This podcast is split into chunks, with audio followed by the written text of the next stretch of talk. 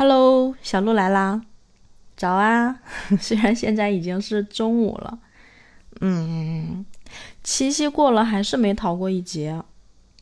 今天早晨起床的时候，在那儿翻微信的的那个微信的视频号，看到了一个视频，名字叫做《其实娶你是我高中就定的事》。哎呀，名字还是挺吸引人的。初中就在一起的人，能结婚的有几个呢？是吧？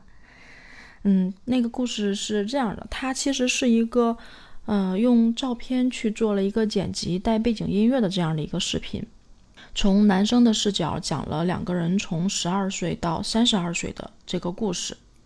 他们从初一的时候就成为同学，一直到高中都是同桌。引用了雨果的话说：“恋爱时的第一征兆，在男生身上表现的是胆怯。”在女生身上表现的是大胆，是的，我觉得女生其实一直挺大胆的，敢勇敢面对自己呃真实感受吧。然后他们第一次牵手就成功啦，因为是双向奔赴的爱啊。就是第一次牵手的时候，他说那个手心儿一直在出汗，我就在想，你和你的初恋第一次牵手的时候，手心有在出汗吗？是冬天吗？然后两个人很自然的就在一起，少年时的爱情好纯真啊！那个时候他最期待的就是晚上骑自行车送她回家，然后一直到高中毕业，两个人一个考上了清华，一个考上了普通的院校。女生很优秀，女生考上了清华。毕业的时候，男生用那个农夫山泉的那个封扣，红色的那个封扣做了一个戒指送给女生。没想到女生一直留到了现在。按理说，他们两个考上了这种差别大的学校，从正常的剧情来看，可能就会慢慢的越走越远，越走越远。可是，这是一个虐狗的视频呢。两个人虽然考上了不同的院校，差别又比较大，但是互相鼓励，然后又坚持，嗯，一起去考托福。一起去做作品，申请名校，在这个过程中很努力、很拼，然后一起通宵熬夜呀，这种情况，最后一个人考上了麻省理工，女孩呢考上了罗德岛，世界排名的第一美校。女生真的很优秀，但是男生也不差呀。两个人在这个国外留学的期间，就还是依然非常努力，但是他们就聚少离多，嗯，会发生争吵，但是真爱是。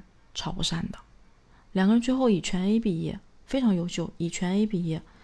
男生本来是留在国外，进了一个不错的外企，不能叫外企，在国外应该算民企吧。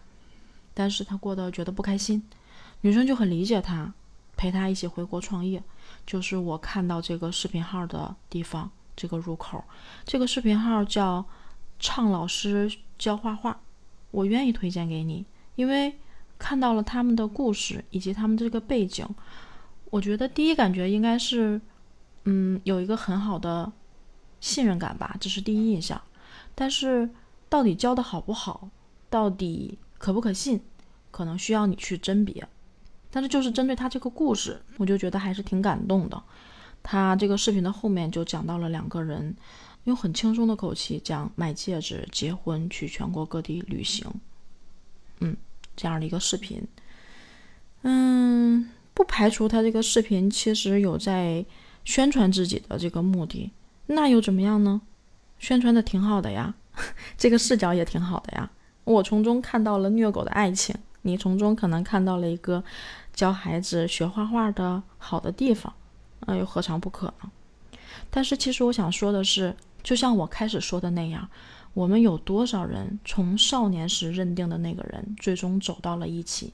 你身边的人是不是你的初恋？你最爱的那个人，他现在在哪？虐狗吗？扎心吗？嗯，其实很正常嘛，因为这个几率真的太小了。你想想，两个人二十年坚持了二十年，能走到一起。首先，三观要合吧，这个家境要差不多对等吧，这样父母不会反对。然后可能他们比较灵魂契合吧，双向奔赴的爱啊，这个双向奔赴的爱其实并不是说你爱我，我爱你，而是我爱你七分或八分，你也爱我七分或八分，我们能够感受到彼此想要的那种感情，我们知道对方想要什么，我们愿意为对方去努力，愿意为我们一起的将来去努力，这个就非常难得了。同时，两个这么优秀的人，在这个过程中要经历多少诱惑呢？能够抵抗的住诱惑，坚持到最后，又有多难呢？所以，哎，看到这个视频还挺开心的，挺想分享给你的。小鹿的播客已经做了，应该有十期了吧？你有一直在听我的分享吗？嗯，如果喜欢我，记得订阅我、关注我，跟我互动评价哦。我会在看见的第一时间回复你。希望我们成为朋友。好了，拜拜，今天就到这儿了。